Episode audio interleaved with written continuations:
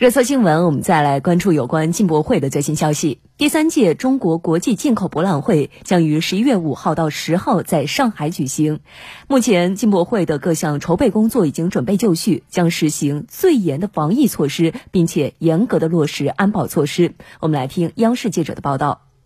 记者从上海市公安局了解到，为做好疫情常态防控条件下的安保工作，目前上海警方将国展中心的安保关口前移。与上海市卫健委、市大数据中心等部门确定了注册办证人员核酸检测报告、健康码数据审核前置、实时滚动比对的工作机制，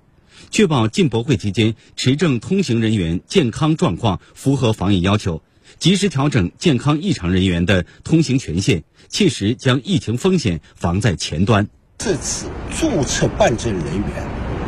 我们有一个。前置的审核条件，就是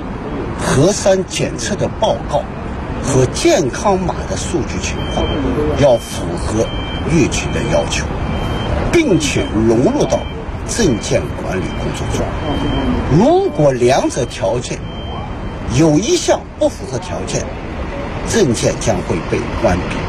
此外，本届进博会还设置了两道过滤线，在我们国展中心外围。相关的十八个点位设置了第一道过滤线，第二道过滤线，也就是在我们进入国展中心主体建筑，这是在红线之内